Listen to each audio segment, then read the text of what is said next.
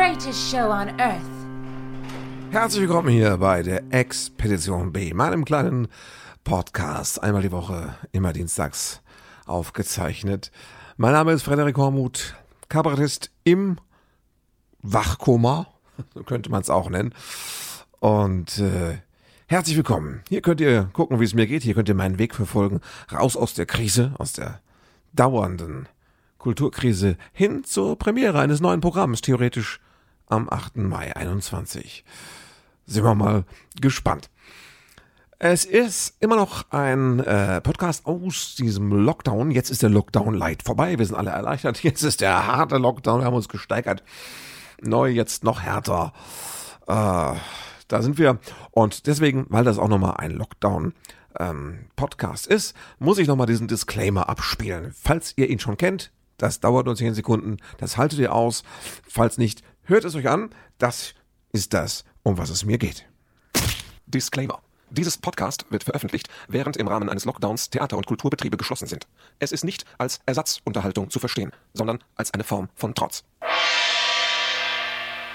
So, damit das geklärt ist. Ja, ich habe ähm, im letzten Podcast habe ich ähm, äh, am Anfang äh, was angekündigt, angeteasert und dann habe ich es glatt vergessen aufzulösen. Das muss ich noch nachholen. Das sind äh, Hausaufgaben, die ich noch erledigen muss. Zwei Sachen, die ich noch nachholen wollte. Äh, das eine, ich habe ähm, wie gesagt, ähm, bevor ich die E-Mail-Adresse genannt habe, unter der man mich erreichen kann, habe ich ähm, gesagt, ich erkläre euch auch gerne nochmal den Titel des ähm, Podcasts. Warum heißt das denn Expedition B? Dann habe ich Jingle eingespielt und äh, E-Mail-Adresse verkündet und dann war ich schon bei meiner normalen Ablaufliste und habe das völlig vergessen. Wird jetzt nachgereicht. Ja, soll ich es nachreichen? Natürlich. Dankeschön. Gerne. Ach, es ist ein Fake-Applaus aus der Konserve, aber man ist ja froh, man ist ja dankbar für alles, was auch nur ein bisschen klatscht zur Zeit in diesen Tagen. Expedition B, wo kommt der Titel her? Erstens, ähm, ich hatte, mein aktuelles Programm heißt ja Bullshit ist kein Dünger. Und ich wollte das Bullshit-Thema so ein bisschen durchziehen, als ich damals überlegte, einen Podcast zu machen. Und gleichzeitig dachte ich mir, das soll ja auch eine Reise werden, eine Expedition irgendwo hin. Expedition war mir schnell klar. Und dann kam ich eben auf Bullshit. Ich wollte es nennen Expedition Bullshit. Auf der Suche nach dem Blödsinn quasi. Fand ich einen guten Aufhänger. Und dann kam aber die Problematik mit dem Titel des Programms. Nämlich ähm, das Programm Bullshit ist kein Dünger, Dünger kann man äh, auf Facebook nicht bewerben. Also man kann darüber was schreiben und sowas, aber man kann keine Anzeige schalten äh, die das Wort Bullshit enthält. Ja? Das ist ja, ihr wisst, das ist das Facebook-Problem. Also, ne, keine Nippel, aber gerne mal Hakenkreuze. So, das sind die Prioritäten. Und das Wort Bullshit ist auch pfui, bäh.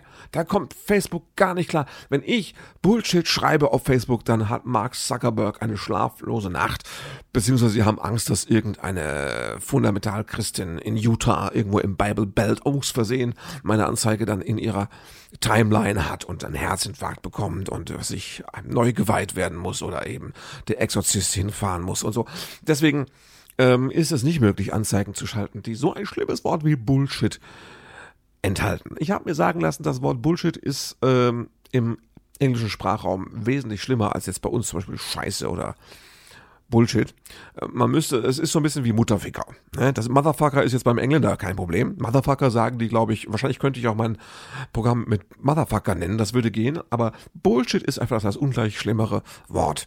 Vergleiche, wenn ich im Deutschen jetzt Mutterficker sagen würde. Das, ne? Da zieht sich das alles zusammen so im, in, im inneren Moralmuskel und äh, dann äh, geht das nicht. Und so ähnlich war das da auch. Und das hat nur Ärger und Scherereien gemacht. Hätte ich das vorher gewusst, hätte ich mein Programm wahrscheinlich gar nicht so genannt. Wobei, ich kann mich nicht nach einem Algorithmus und nach Mark Zuckerberg richten. Also ist es aus Trotz natürlich erst recht so geblieben. Bloß fürs Podcast wollte ich das nicht, dass das jetzt nur wegen dem Wort. Ich habe auch Varianten versucht mit äh, B und dann Sternchen, Sternchen, Fragezeichen, Sternchen. Aber das ist, ging alles nicht durch die Zensur durch. Und wenn, dann war es so unkenntlich, dass kein Mensch wusste, was ich da meine. Ja. Bienenhonig statt Bullshit hätte es dann auch heißen können, keine Ahnung. Und ähm, deswegen habe ich dann gedacht, Expedition B, da kann mir keiner was. Ja, einfach nur B. Und dann dachte ich auch, Moment mal, das ist nicht nur eine Notlösung, das ist sogar ganz schön, weil es gibt ja die stehende Redewendung vom Plan B. Und Plan B finde ich super. Man sollte immer einen Plan B haben im Leben, weil Plan A, ne, ja, Mach dir einen Plan und dann schau weiter. Ne? Das, Leben, das Leben ist das, was passiert, während du Pläne machst, so heißt es ja auch. Genau. Und ähm, also schadet es nie, einen Plan B zu haben und auch bereit zu sein, sich auf Plan B einzulassen. Das ist sowieso eine gute Grundhaltung. Diese geistige Flexibilität, die fand ich gut. Also, äh, Expedition B. Du machst dich auf der Suche nach etwas und bist dann aber bereit, auch ganz was anderes zu finden. Das fand ich eine gute Basis für die Interviewgespräche, die ich geführt habe in den ersten zwölf Ausgaben des Podcasts, die ich euch alle zum Nacharbeiten ans Herz legen möchte, natürlich. Eine Folge auch, ich glaube, Folge Nummer eins mit äh, Comedian-Kollege und Freund äh, Lutz von Rosenberg-Lipinski zum Thema Religion und Kirche. Das ist eine vorweihnachtliche Folge, zwei Jahre alt, aber kann man immer noch hören. Also da passt das mit der Expedition B. Und als ich dann jetzt angefangen habe, solo zu quatschen, äh, blieb ich genau dabei, weil äh, diese Reise ist eine Reise hin zu den B-Plänen, zu den B-Gedanken, zu dem, was man neben dem Weg findet, am Wegesrand, im Unterholz irgendwo, im Dschungel. Ja, genau. Und deswegen bin ich dabei geblieben und finde es einen sehr stimmigen Titel weiterhin.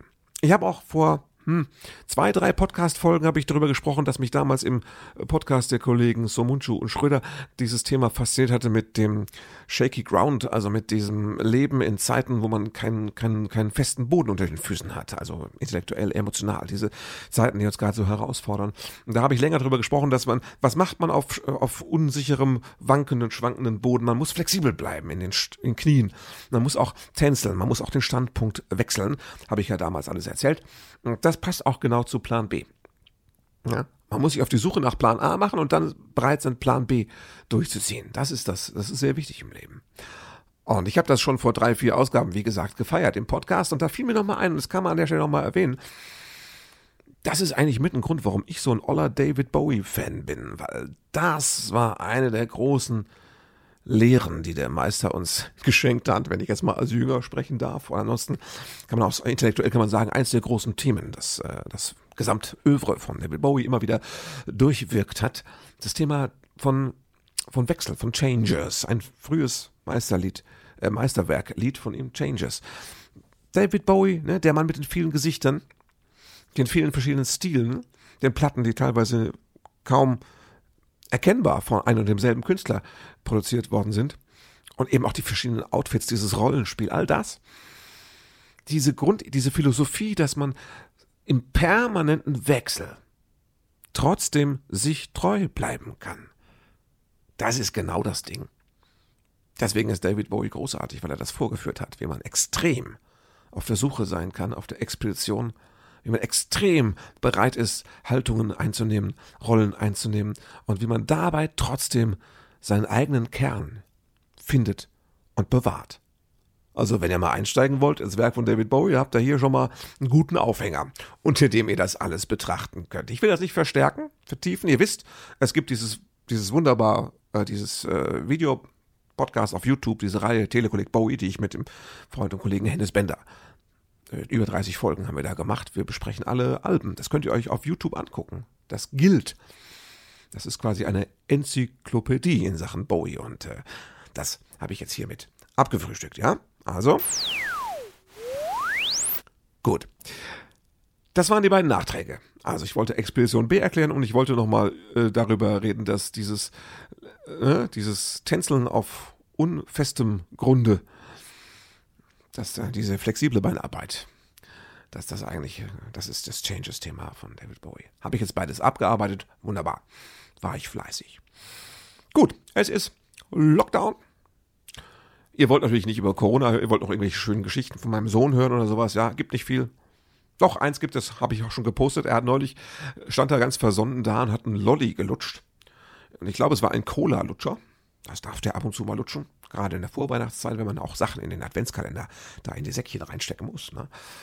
Und da saß er, stand er da und sagte so, also, das ist genau meine Geschmacksrichtung, nämlich links.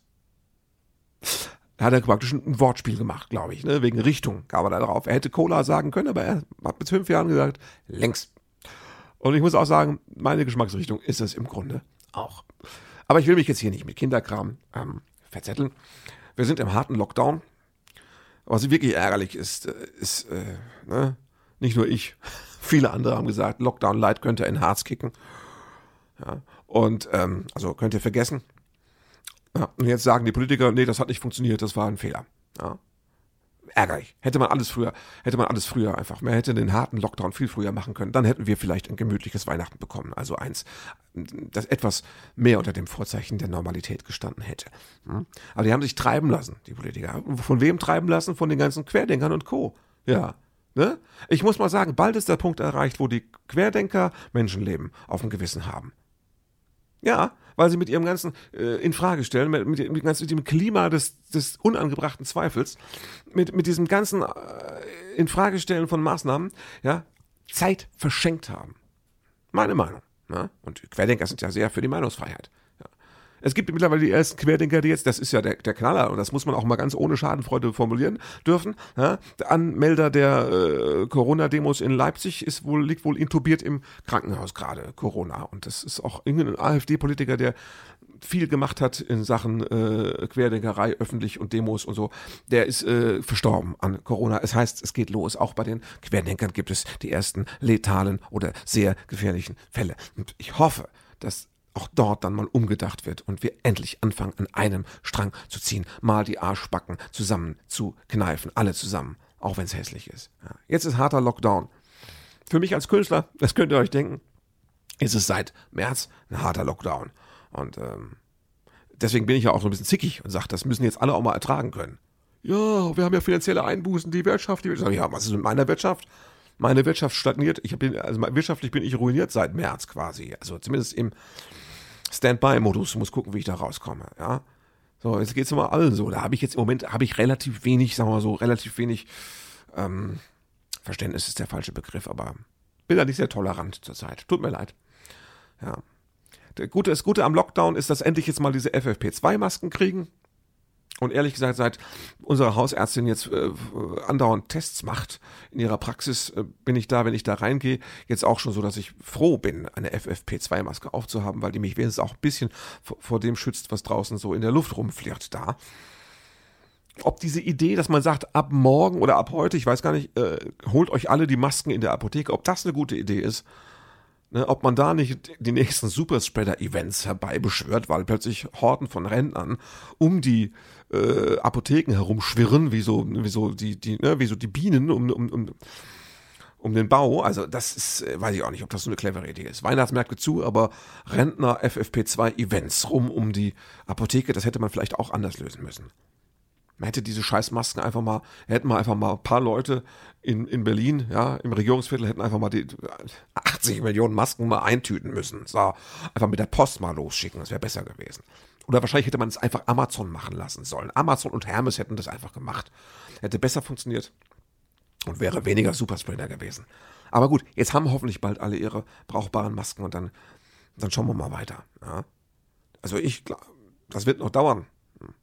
Und ähm, es werden auch noch, die Zahlen werden noch furchtbarer werden. Die Zahlen werden noch so furchtbar werden, dass irgendwann sogar die Querdenker die Schnauze halten.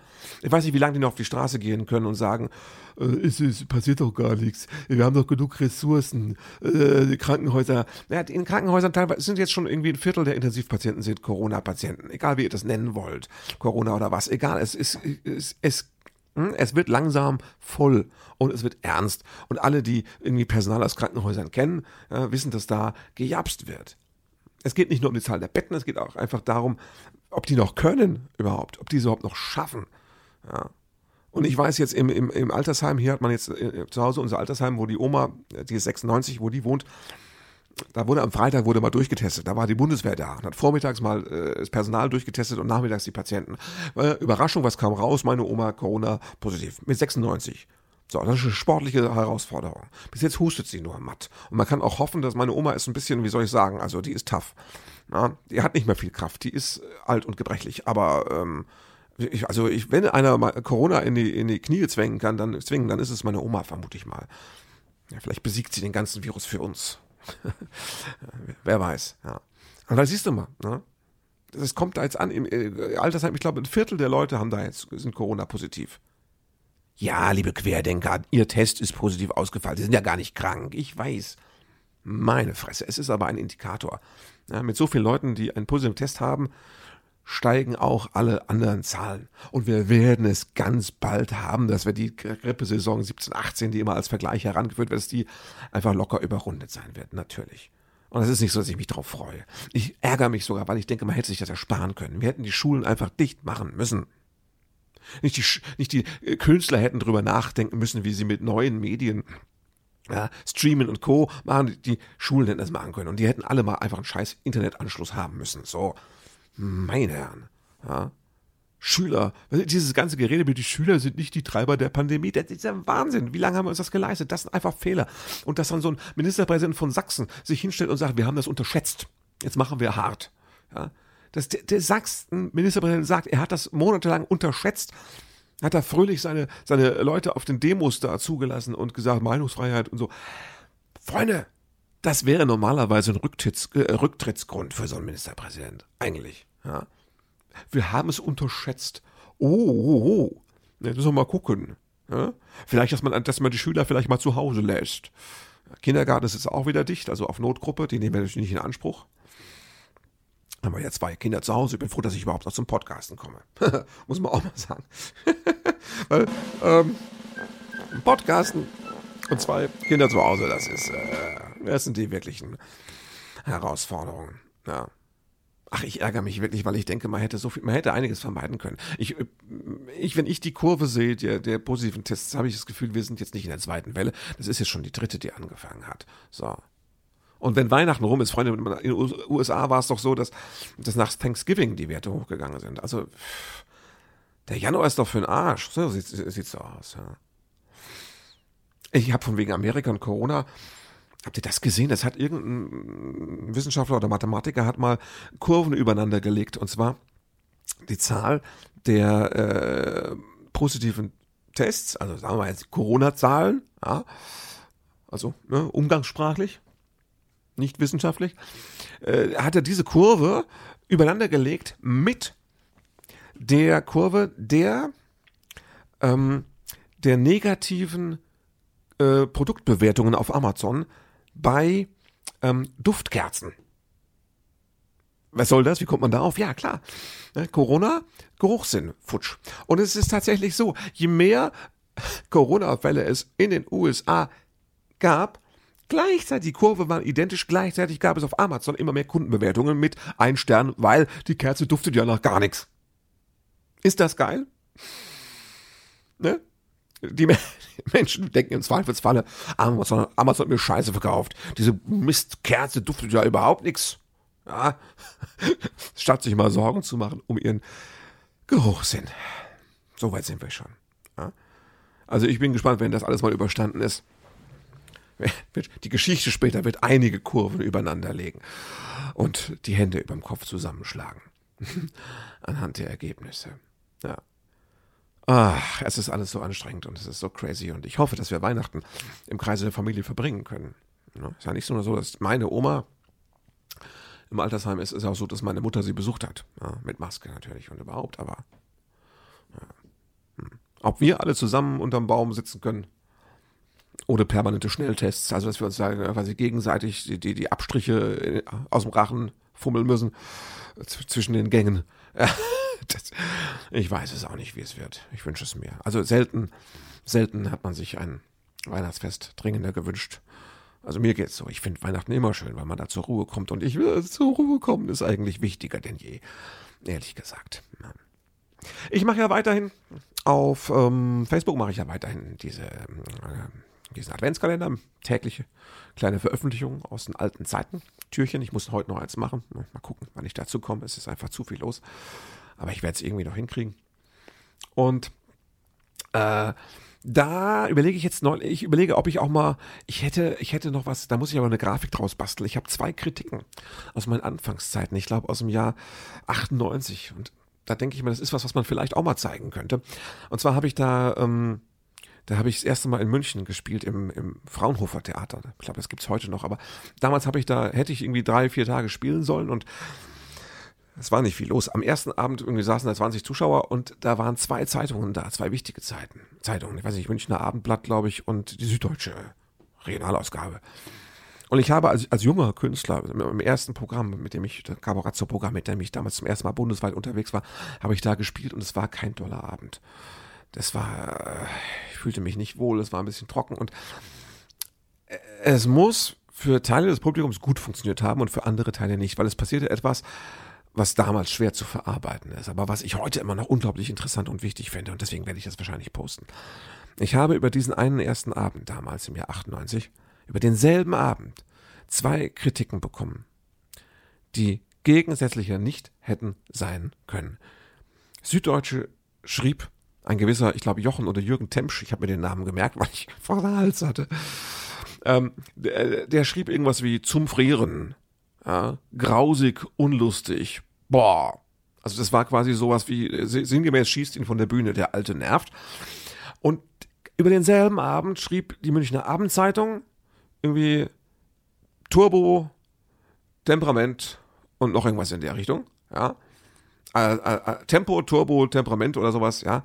Also das war eine positive, eine sehr positive Kritik und eine sehr negative Kritik über denselben Abend. Ich war danach zerstört, weil man das Positive dann nicht annehmen kann, weil, man, weil es ruiniert wird durch das Negative. Aber mit ein paar Jahren Abstand, äh, paar Jahren Abstand weißt du natürlich, dass das äh, ganz bezeichnend ist, weil es zeigt, wie relativ Kritiken sind und dass Kritiker, wenn sie jetzt nicht sich auf eine reine Inhaltsangabe beschränken, dass Kritiker eigentlich immer nur von sich erzählen.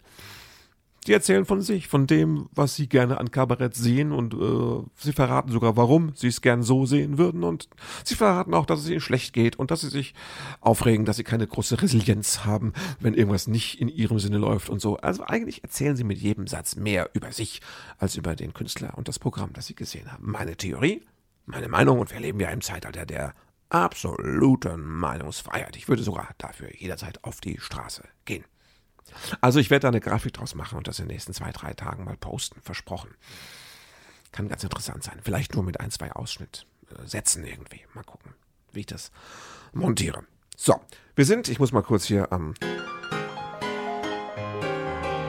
Haha, wir sind ja hier äh, in der Vorweihnachtszeit und ich dachte mir, ich sollte die Gelegenheit nutzen und ich sollte doch einfach auch mal, um so ein bisschen eine weihnachtliche Stimmung äh, auch zu generieren oder eben auch satirisch ja, zu verarbeiten.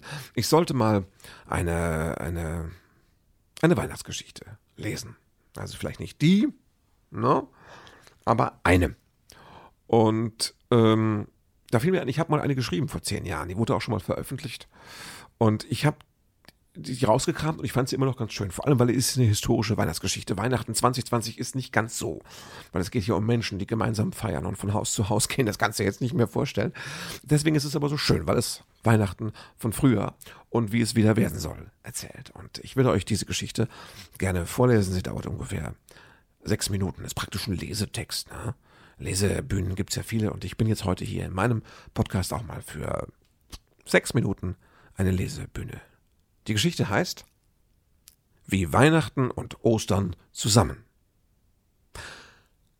Am schönsten war's, als wir dann mit dem Eierlikör von Haustür zu Haustür gezogen sind. Aber vielleicht sollte ich die Geschichte von vorne erzählen.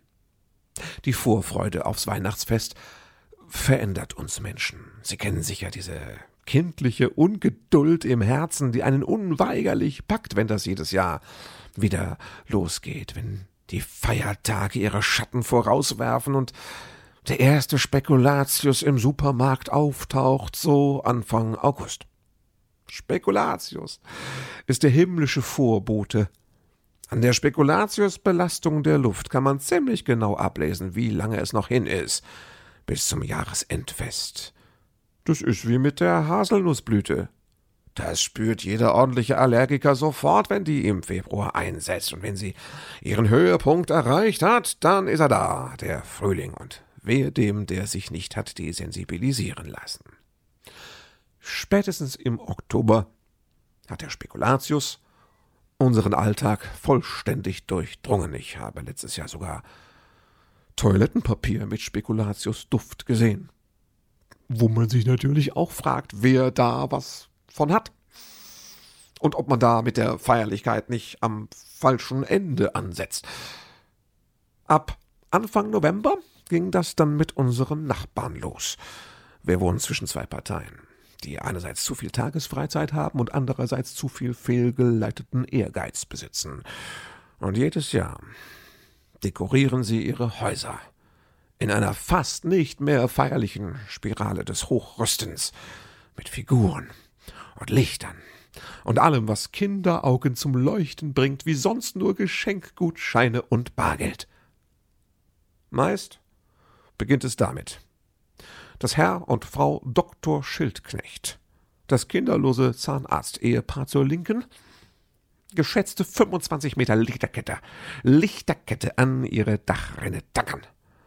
So dass ich immer denke, sieht aus wie eine Art Landeplatz. Jetzt können sie kommen, die Außerirdischen, das finden sie bestimmt. In einer Art dekorativer Gegenmaßnahme befestigt dann Peter Schrotzinger, der geschiedene Vater zur Rechten, dem man seit Jahren das Umgangsrecht für seinen Sohn entzogen hat, eine Weihnachtsmannfigur an seinem Balkon. Immer so, dass man nicht genau weiß, ob der nun zu Besuch kommt, flüchten will oder vorhat, sich an dieser billigen Strickleiter aufzuhängen. Das ist dann der Startschuss. Spätestens am nächsten Wochenende haben Schildknechts dieses überlebensgroße, von ihnen leuchtende Rentier im Vorgarten, das immerhin so realistisch gestaltet ist, dass die Draußenparker ab diesem Zeitpunkt bis zu den Heiligen Drei Königen garantiert keine Probleme mehr mit Marderbiss haben.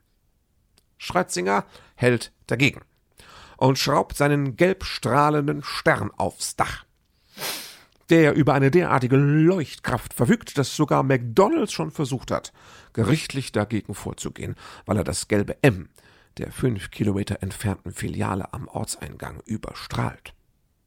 Daraufhin spannen Schildknechts ihr pulsierend blinkendes und waberndes Sternennetz zwischen den Schornsteinen und die Satellitenantenne, worauf Schratzinger am Gartenzaun diese Lasershow installiert, mit der man früher Dorfdiskos eröffnet hat die er jetzt aber durch das Abspielen der CD Weihnachten mit Montserrat Caballé und eine mit Goldstaub befüllte Konfettikanone jahreszeitlich angepasst hat.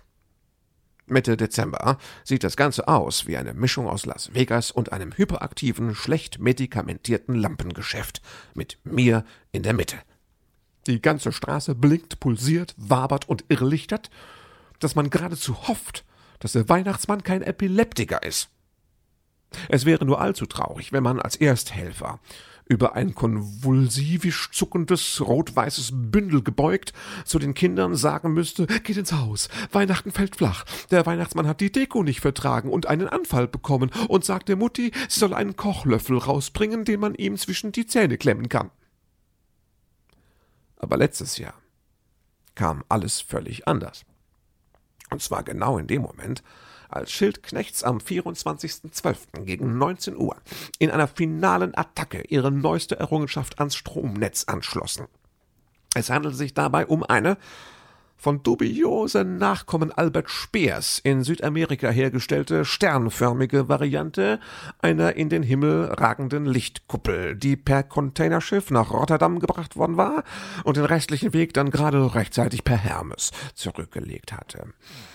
Es muss genau in diesem Moment gewesen sein, als Herr Schildknecht den Stecker in die Dose gesteckt hat, dass die örtliche Stromversorgung kollabierte. Plötzlich war die Nacht dunkel und still. Nach zehn Minuten erleichterten Aufatmens tastete ich nach meinem Handy und ließ mich mit den Stadtwerken verbinden. Dort lief nur ein Anrufbeantworter mit White Christmas. Vermutlich kein gutes Zeichen, was die Reaktionszeit des Feiertagsnotdienstes anging. Und wir hatten keine Kerzen im Haus. Aber noch eine große Flasche Eierlikör von Ostern. Damit sind wir dann durch die Straße, von Haustür zu Haustür, haben allen fröhliche Weihnachten gewünscht und Promille gegen Kerzen getauscht. In den Fenstern flackerten überall kleine Flämmchen. Man hörte hier und da das leise Klirren anstoßender Schnapsgläser. Und die alte Frau Hagedorn mit dem grauen Star nahm zum ersten Mal seit Monaten wieder die Sonnenbrille ab. Wir waren alle sehr ergriffen. Und irgendwann wurde es dann auch wieder hell. Ja, das war die Geschichte. Irgendwie zehn Jahre alt, siehst du mal, kann man doch mal wieder rauskramen. Ne? Das war's für diese Woche. Ich hoffe, wir hören uns nächste Woche. Ich komme hoffentlich wieder dazu. Ich will es durchziehen, natürlich. Ich rede auch ohne, dass ich ein Thema habe, eine halbe Stunde zu euch. Das ist überhaupt kein Problem. Das ist Ehrensache. Passt auf euch auf. Oder wie meine Oma, und wir drücken ihr bitte alle die Daumen, sagen würde, haltet euch munter. Bis nächste Woche. Thank you for being a part of this show.